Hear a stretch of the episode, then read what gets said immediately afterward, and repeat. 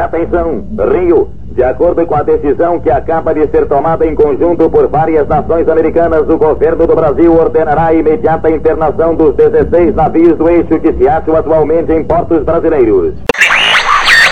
Olá, meus amigos e minhas amigas, estamos começando mais um podcast de história. Esse podcast que é a parte 2 sobre a Segunda Guerra Mundial. Como eu sempre digo, esse podcast não vem para substituir uma leitura ou uma pesquisa sobre o assunto. Sem mais enrolação, vamos começar esse episódio, que começa com a Batalha na França. A Batalha pela França foi o episódio que resultou na conquista dos nazistas sobre a França. A vitória nazista aconteceu em cerca de 46 dias, e a velocidade da conquista surpreendeu o mundo, pois esperava-se que a resistência francesa seria muito maior.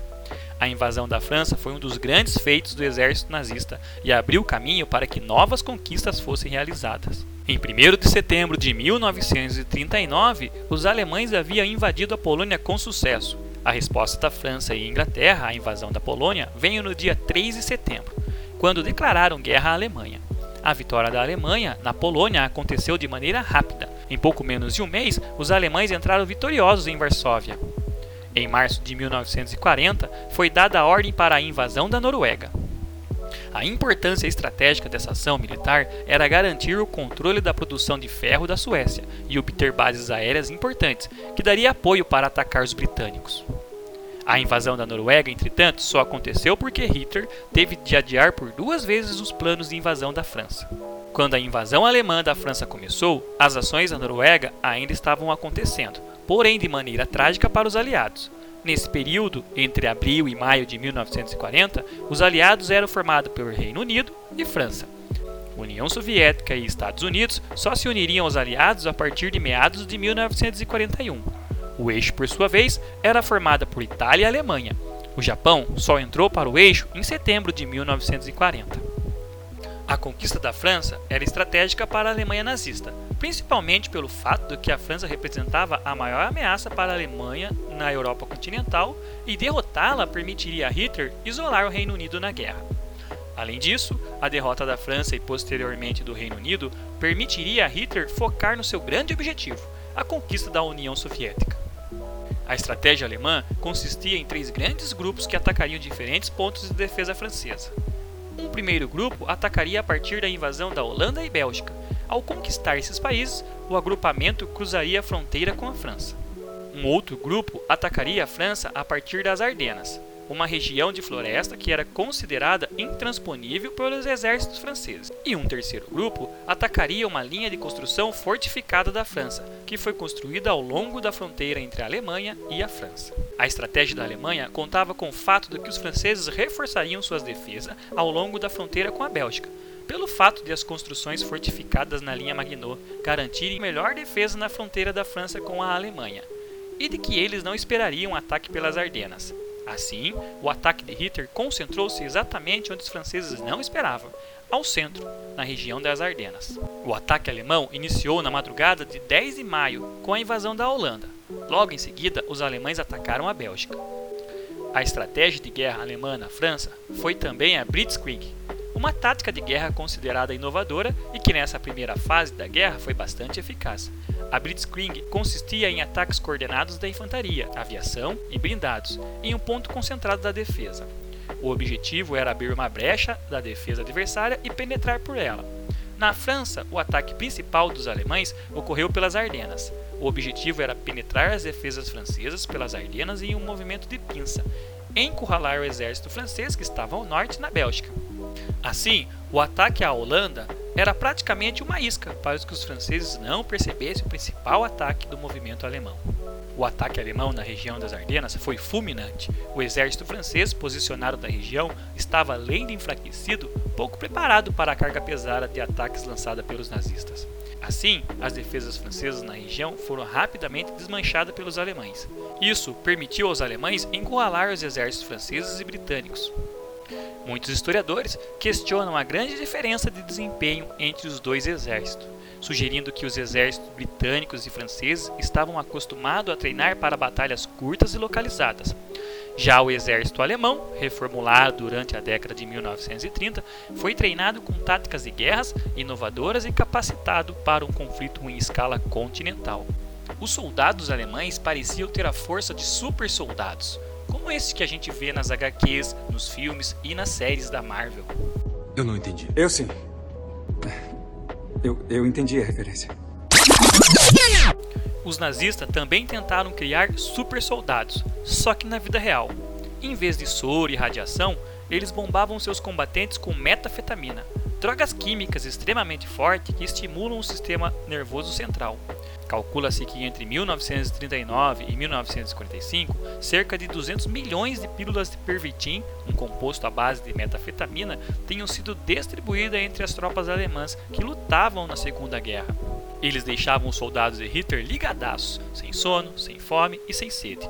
O poder de concentração aumentava, assim como a capacidade de resistir à dor. Foi fazendo uso indiscriminado desse tipo de substância que as forças armadas alemãs invadiram de maneira avassaladora a Polônia, a Holanda, a Bélgica e a França na fase inicial do conflito. Os exércitos aliados encurralados pelos exércitos alemães teriam sido completamente trucidados pelas forças alemãs se não fosse a retirada de Dunkerque, na qual mais de 300 mil soldados foram evacuados pelo Reino Unido na região.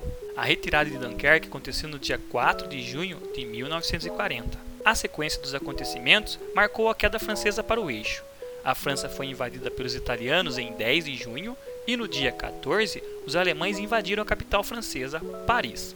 A invasão de Paris foi registrada em fotos que retratam a desolação da população francesa.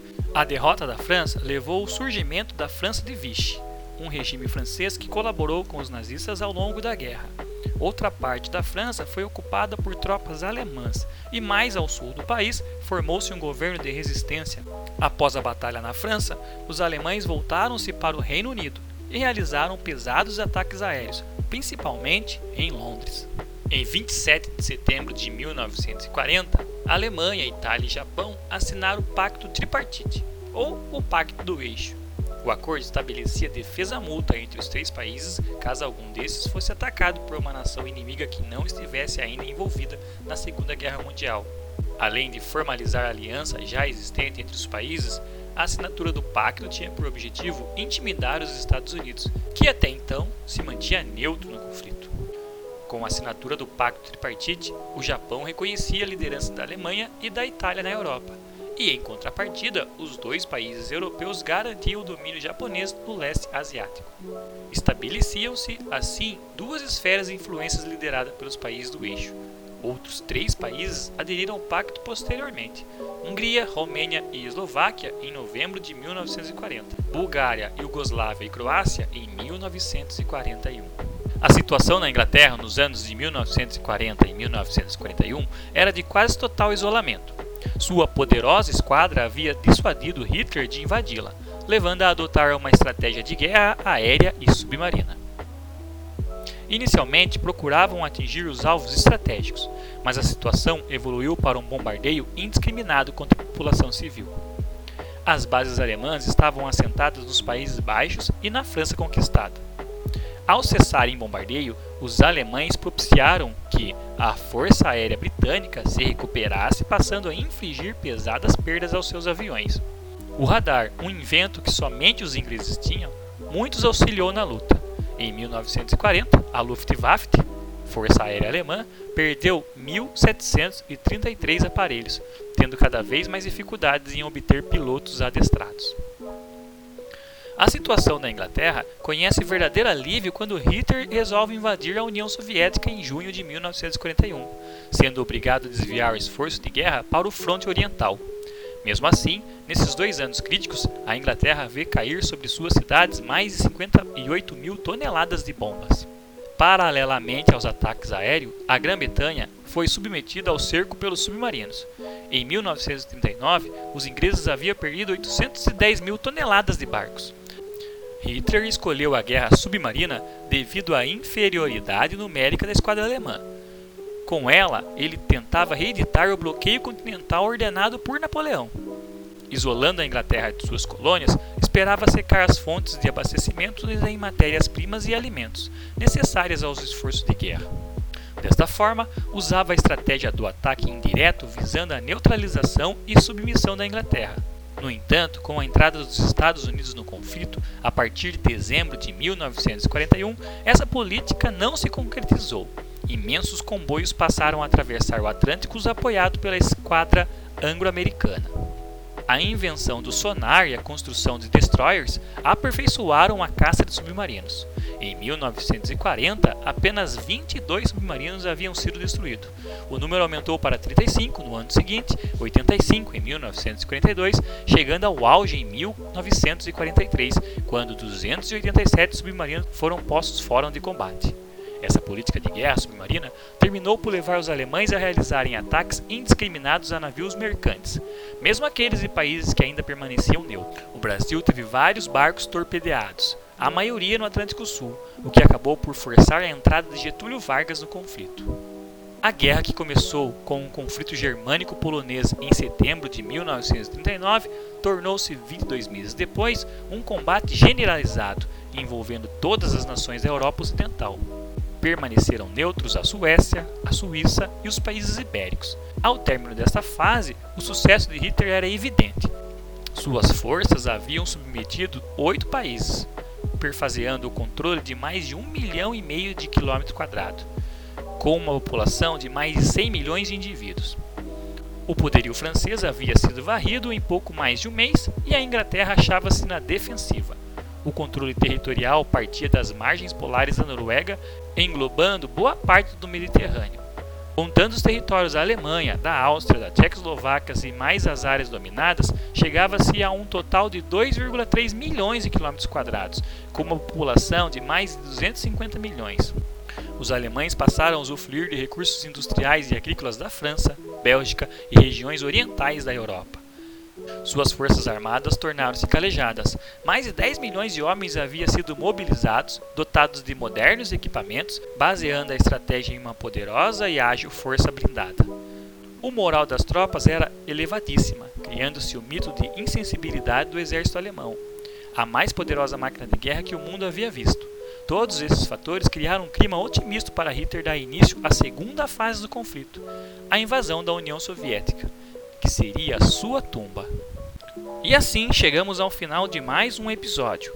No próximo episódio, iremos falar sobre a segunda fase da guerra, que começa com a invasão das tropas alemãs à União Soviética.